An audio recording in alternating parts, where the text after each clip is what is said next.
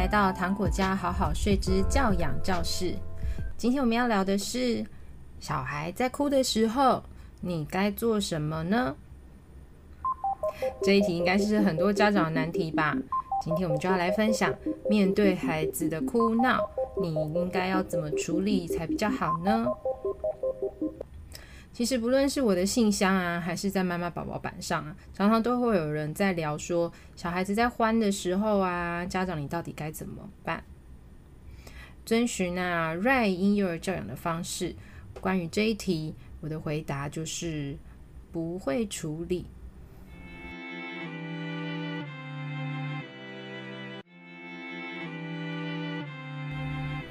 家庭之下有没有很恐怖？好像小孩子在欢的时候啊，我就跑掉了吗？绝对不是哦。身为啊非常尊重孩子的我，我绝对不会建议啊父母冷处理孩子的情绪，更不会建议啊家长啊让孩子自己冷静后才能再来找你。尤其啊是我刚上完安全依附关系的课程之后，我更是这么想哦。面对孩子欢啊，或者莫名其妙哭啊，或是在耍脾气的时候，我做的是陪伴与等待。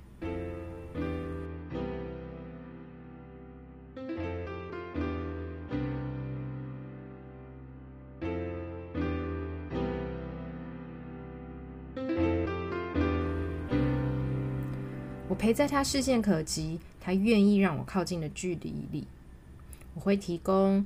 对他充满同理的陪伴，我也要理解他就是心情不好，即使啊有时候我并不知道是什么原因哦，但是啊我相信他一定有他自己心情不好的理由，而这些感受呢都是真实的。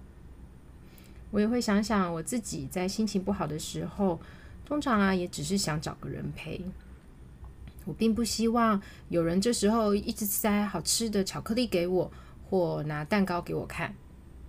我不希望在情绪不好的时候被人用转移的方式改变我们的心情，这样我会觉得我的情绪似乎被搪塞掉了。因为想到自己有这样的心情，我也用这样子的方式同理我的孩子，就给他陪伴。我同时也会等待他度过这一波的情绪乱流。不管啊，他需要用多少的时间才能发泄完全平复，我就等他。就像刚刚说的，真的不会拿东西来转移他的注意力。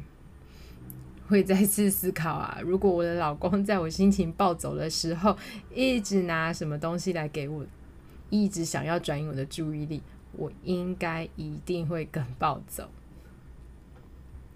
身为 Right 婴幼儿教养的信徒。我相信啊，我的孩子虽然是需要我的协助，但是啊，他有非常多的能力可以独自面对挫折和挑战。他真的不需要处处等待我的救援哦。Right 啊，是由创办人人 Mada Gerber 在第二次世界的第二次世界大战之后，在美国洛杉矶。继续追寻匈牙利婴幼儿发展权威 Dr. Pickler 的婴幼儿实证理论发展出来的。Dr. Pickler 啊，以尊重观察的方式所主导的育幼院 Luxie，成功的孕育出完全没有依附关系问题的孤儿们呢，成为啊婴幼儿界的权威。到现在啊，各大学术研究都还是把 Dr. Pichler 作为指标。不论是 Right 还是 Pichler，都非常相信尊重孩子，同时也教育孩子尊重父母，才是真正的尊重。我很常回顾到小时候八月某个跳跳糖午睡起来啊，莫名大哭了一个小时。我其实那个时候也不太理解他在哭什么，明明都睡了两个半小时了，到底还有什么太累的可能呢？于是啊，我就只能陪着他，跟他说：“你不开心啊？那我陪你。”然后就一直等等他哭完。这种日子啊，真的难免会出现。但是啊，在我认真的实行 Right 的方法之后，用等待与陪伴的方式度过孩子的情绪，我就发现他这样子哭的频率有变低哦，而且啊，就算在哭的时候，时间的长度啊也有不断的缩短。可以跟你们分享啊，有一次我偷偷录影，就是啊，分享一下我的孩子无事哭，我就只是在他旁边等他而已的样子。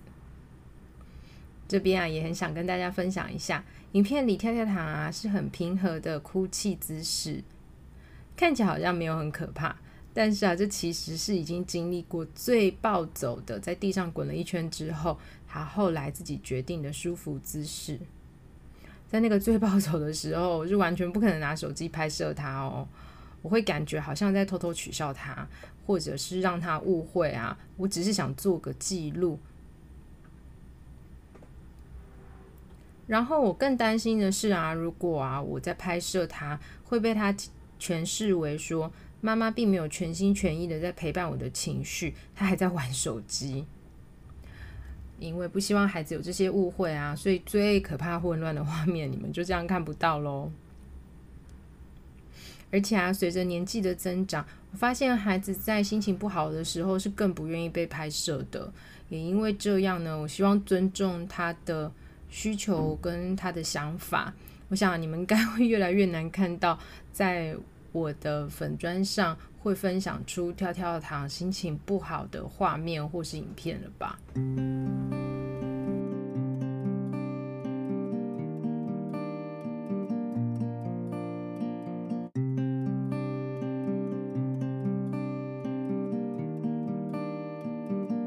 你们看到这个历史画面的那天啊，我就这样子一路陪着他哭，等到啊他突然说出抱我。之后啊，我才真的有所行动，就是为了真正尊重他的意愿。通常啊，我都是会认真的等待，尽量等到他自己过来让我抱。这次呢，则是因为跳跳糖的两只脚都还在睡袋里面，比较不好活动，我才会主动把他抱到我身上来。Red 创办人 Mada Gerber 认为啊。如果啊，能够排除了肚子饿、想睡、尿布脏等等的生理需求，孩子却在哭，那就真的是考验父母是否真的全然能够接受孩子所有的状况。这个说法呢，就让我想到《爱的真谛》这首歌的歌词，它是这样写的：“爱是不求自己的益处，不轻易发怒。” Mada Gerber 啊，特别指出，孩子其实就是一般人啊，所以一般人就会有情绪，有时候会有开心，有时候会有不开心。我们不能一昧的要求孩子为了满足我们做父母自己的心理需求，而一直啊要孩子处于快乐开心的状况。真心诚意的拥抱孩子的情绪，同理他也有喜怒哀乐。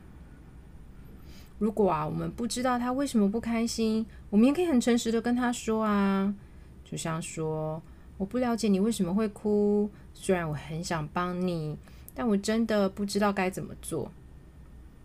诚实的说出我们身为父母的一种无助感啊，和我们有时候也很无可奈何，是一个很好的沟通哦。不要要求自己是一个全知的父母哦。很多时候啊，我们不一定需要解决孩子的困扰跟无助，我们就诚实的告诉他，我们也一样很 困扰跟无助是没有问题的。真的真的，爸爸妈妈没辙的时候啊，也要老实的跟孩子说，不用当超人妈妈或超人爸爸。家长啊，不需要是万能的，因为有时候啊，无能为力啊，也是一种能力呢。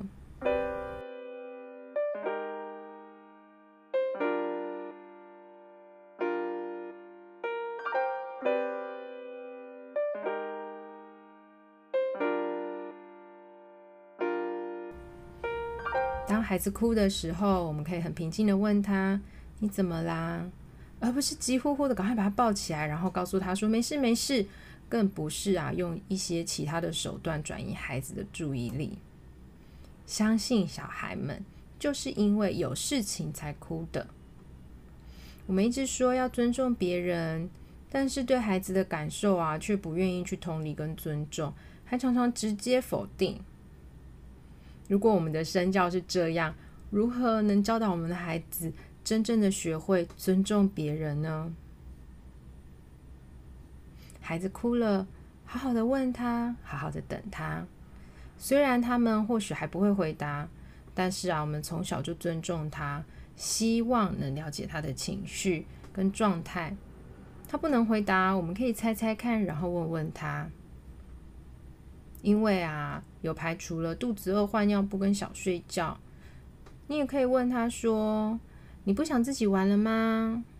然后等等，等等看他是否会有回应，像是挥挥手啊、发出声音啊、踢踢脚。问问他：“你想要妈妈再抱你一下吗？”一样再等等他。等候的时间啊，真的都建议大家拿出时钟来计时一下，至少一两分钟哦。因为越小的孩子啊，需要越长的时间来了解你的意思。这个中间呢，你也可以慢慢的、慢慢的重复你的问题，也不要担心猜错啊，因为这都是我们和孩子之间的学习过程。他学习怎么用我们能接受的方式，让我们了解他的意思。我们也是啊，不论是猜对还是猜错，我们的经验值都会增加呢。Rai 啊，真的很了解当父母是一件辛苦的过程，所以他一直提供了错了没关系，我们一定会越来越好的方法。有时候我们真的完全无法了解孩子在哭什么，这时候啊，我就会跟他说：“我看到你现在不开心，我就在这里陪你。”然后就只是等待他哭完，因为就是他的情绪啊。身为妈妈，我没有少做什么，孩子会哭很正常，跟你是不是一个好妈妈没有关系。身为妈妈都要保持平静，用爱看待，就一定要相信自己，也相信孩子。身为成年人的自己啊，我们有时候也都会有莫名其妙的喜怒哀乐。当我们情绪来的时候，都希望有人可以同理我们，让我们哭完，让我们可以气完。让我们可以发泄完。既然啊，我们自己也都有这样的需求，就将心比心，体会我们的孩子，也希望我们身为他们最重要的依靠，是这样子陪伴他们的。即使啊是一个莫名其妙的情绪，都有人可以无条件的爱你，这是一件多么幸福的事啊！今天啊，我在重看这支影片，好怀念跳跳糖小时候的抱我的声音哦。现在长大真的都不一样了呢。有兴趣想要看影片的人，欢迎啊到文章的页面，或者啊是到我的影片区去搜寻，都可以看到哦。最后，无论啊你们的家庭是否需要宝宝睡眠顾问的协助，都祝福你们今晚宝宝好困，自家困好。如果你喜欢今天的节目，请在 Apple Podcast 给语言五颗星，也欢迎留言和语言聊天哦。不要忘记追踪糖果酱好好睡的粉丝专业 IG 和 Podcast 哦。